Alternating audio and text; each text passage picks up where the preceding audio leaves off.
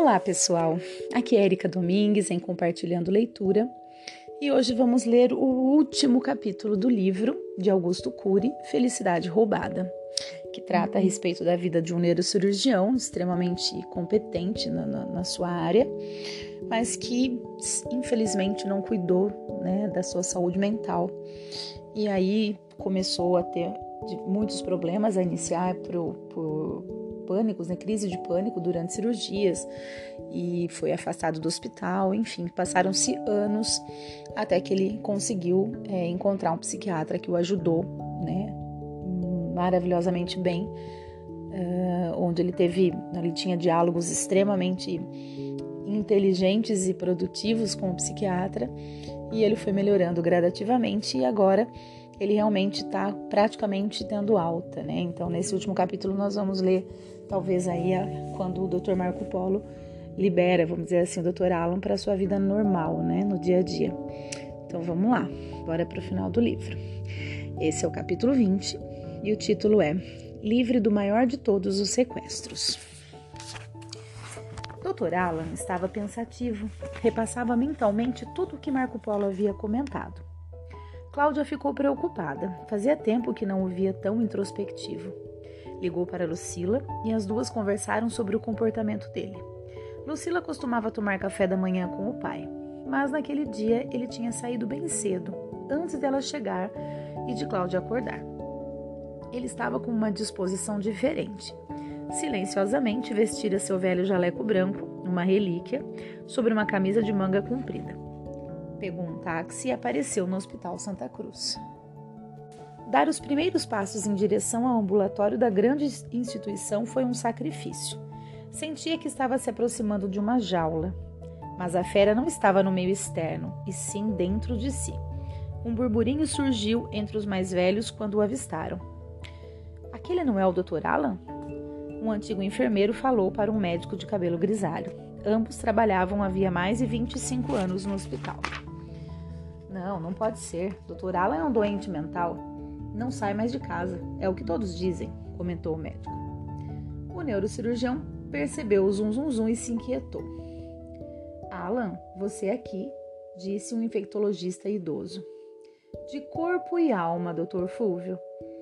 Alan mostrava sinais de ansiedade. Foi até a sala central do ambulatório de neurologia e pediu para acompanhar as consultas. Você tem certeza? Nunca tive tanta certeza, Dr. Mário Antônio. Eu lhe devo muitos favores. Foi você que me entrevistou, me contratou e me treinou. Mas não quero prejudicar sua saúde. Fique tranquilo. O ócio multiplica as ideias perturbadoras, como o câncer multiplica células egoístas. O médico refletiu sobre o que ouviu.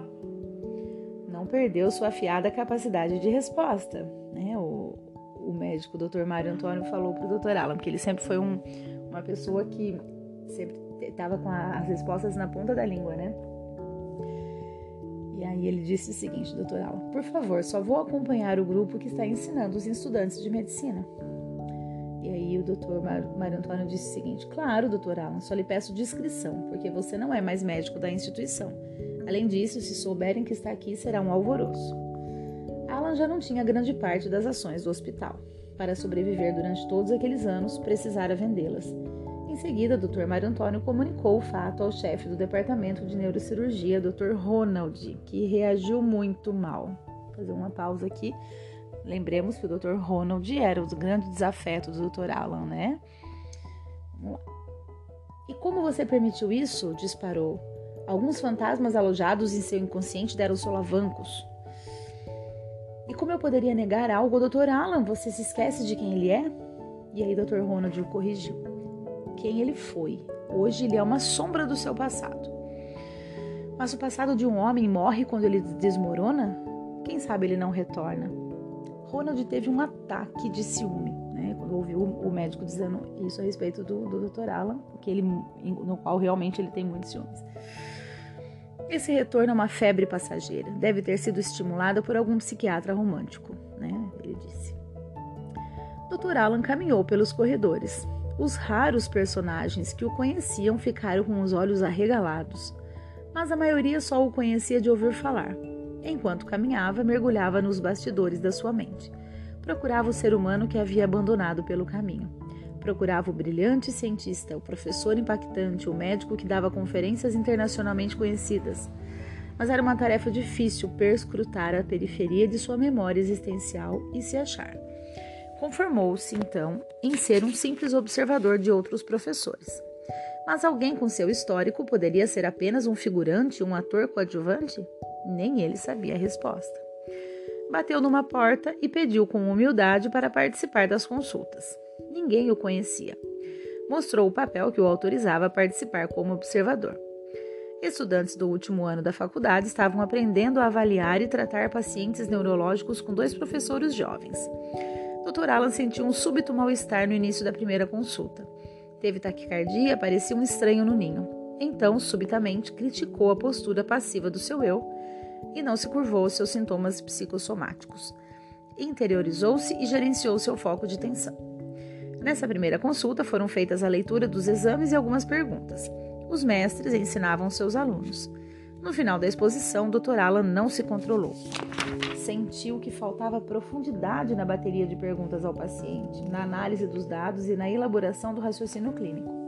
Pediu licença aos alunos e aos professores e tomou as rédeas. Começou tudo de novo.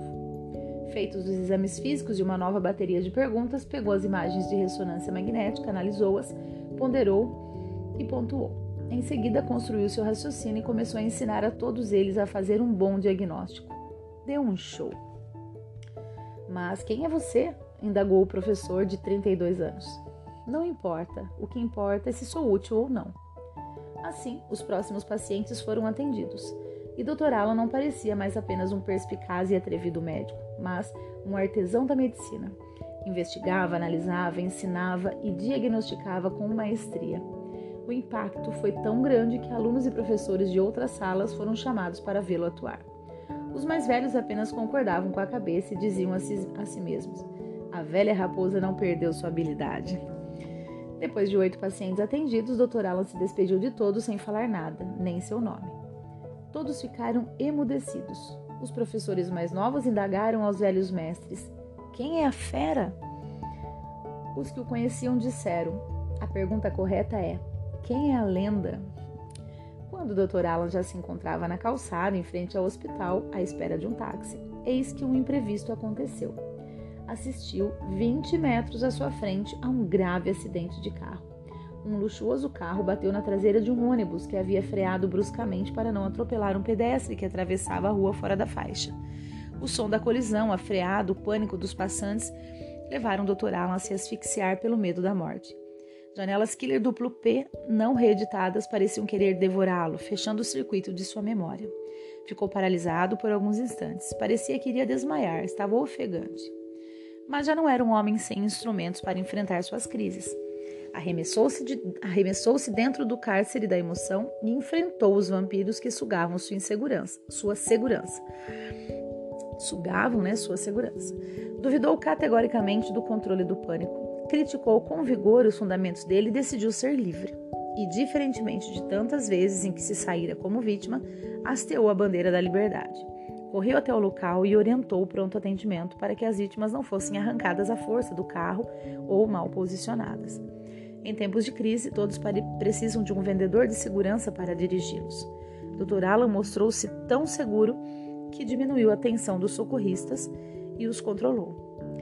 Carro, o motorista estava consciente, mas, vendo sua filha desmaiada e sangrando pelo nariz, bradava desesperado: Filha, acorde, Mariana, acorde! Infelizmente, logo antes do acidente, ela tirara o cinto de segurança para pegar um objeto no banco de trás. Acalme-se, nós vamos ajudá-la, disse Dr. Alan. Os socorristas colocaram a garota de 18 anos numa maca e o neurocirurgião os acompanhou até o hospital. Minutos depois chegou um homem aflito. Era o tio da garota. Encontrou seu irmão, o pai de Mariana, em outra maca. Este lhe disse desesperado: Acho que a Mariana sofreu uma lesão na cabeça. Cuide dela. O tio foi até o local onde estavam atendendo a garota. Como está a Mariana? Por favor, me deem alguma informação. Os exames estão sendo feitos, disse um dos médicos. O homem ficou preocupadíssimo. De repente viu uma figura conhecida saindo do ambiente onde a garota se encontrava e o chamou. Doutor Alan? Doutor Alan? Sou o Dr. Salomão Becker, o pai de Lucas. O tio de Mariana era simplesmente o pai do menino que havia sido atropelado havia mais de 15 anos e salvo pelo Dr. Alan. Ah, sim, muito prazer em revê-lo. Minha sobrinha acabou de se acidentar. A garota Mariana? Sim, como ela está? Acabei de encaminhá-la para fazer uma série de exames. O que você acha? perguntou Salomão ansioso. De esperar o resultado dos exames, mas é provável que tenha sofrido traumatismo craniano. Ela será bem assistida aqui. Dr. Alan se despediu. Espere, termine o atendimento. Sinto muito, não estou mais na ativa, nem menos sou funcionário do hospital, nem mesmo sou funcionário do hospital. Mas Dr. Salomão suplicou ao neurocirurgião, em quem tanto confiava, que não abandonasse sua sobrinha. Todos ouviram sua súplica dita aos prantos. Não vá embora, Dr. Alan, não abandone minha sobrinha, ela é como uma filha, por favor. Dr. Alan permaneceu no hospital até os exames chegarem. Após examiná-los, concluiu que ela deveria ser operada imediatamente. Estava com múltiplas hemorragias cerebrais. Mariana precisa ser operada com urgência. Opere-a, por favor. Não posso, há muitos anos não entro numa sala de cirurgia. Subitamente ouviu-se uma voz imponente por trás dos dois. Eu vou operá-la, disse Dr. Ronald, o antigo pupilo de Dr. Alan. Dr. Ronald é um grande cirurgião e ele e sua equipe cuidarão dela. Não, acompanhe a cirurgia também. Nesse momento apareceu Lucas, o filho do Dr. Salomão. Dr. Alan, sou Lucas, lembra-se de mim? Sinto encontrá-lo nessa circunstância. Meu pai não confia em mais ninguém. Opere Mariana, por favor. Ele não tem autorização para operá-la, disse Dr. Ronald. Num acesso de raiva, o advogado disse, o advogado Dr. Salomão, né, que é o tio da Mariana. Eu sou um dos maiores criminalistas deste país e exijo que lhe dê liberdade para também entrar no centro cirúrgico. Dr. Ronald respondia por dois processos abertos contra ele. Tinha medo da justiça. Diante do enfático pedido, cedeu. Assim, mais uma vez, o mestre e seu discípulo operariam um paciente. Outro neurocirurgião também participaria da cirurgia de Mariana. Dr. Alan atuou como segundo auxiliar. Era uma cirurgia de alto risco e se mostrou complexa desde o começo. Dr. Ronald suava, desesperado, com medo de perder a paciente. Seu auxiliar também estava perturbado. Os dois, afinal, pediram a opinião de Dr. Alan, mas o viram em estado de choque. Parecia estar tendo um novo e intenso ataque de pânico. No entanto, num mergulho introspectivo, Dr. Alan respirou profundamente e fez o DCD. Momentos depois, seu eu geriu sua mente e mais uma vez domesticou os fantasmas que o assombravam, inclusive seu sentimento de incapacidade. Aquele foi um momento solene que mudaria para sempre a sua história. Ele assumiu o comando da cirurgia e pouco a pouco começou a estancar as hemorragias e aliviar a pressão cerebral. Passada essa dificuldade, o Dr. Ronald assumiu o primeiro posto. A paciente foi salva. Quando já estavam trocando de roupa, Dr. Ronald chamou Dr. Alan de lado e lhe disse humildemente: Desculpa, e aí o doutor Alan falou: Eu o compreendo. A vaidade não é própria somente de quem vive nas colunas sociais, mas também dos intelectuais. Eu também errei, confessou o doutor Alan. Quando, muitos anos antes, Dr. Ronald defendera que Dr. Alan deveria parar de operar para se tratar, tinha a intenção real de que seu mestre se cuidasse. Dr. Alan não sabia, mas em algumas ocasiões Dr. Ronald o elogiava em suas conferências. Poderíamos voltar a operar juntos. Não tenho mãos. Um mestre pode perder as habilidades manuais, mas nunca a inteligência. E lhe apertou a mão. O neurocirurgião não lhe respondeu se retornaria a operar ou não. Agradeceu-lhe e começou a caminhar, feliz da vida. Parecia um menino soltando pipa, achando que o céu lhe pertencia. Foi para casa a pé. Tinha necessidade vital de praticar as loucuras do Dr. Marco Polo, de ter longas conversas consigo mesmo.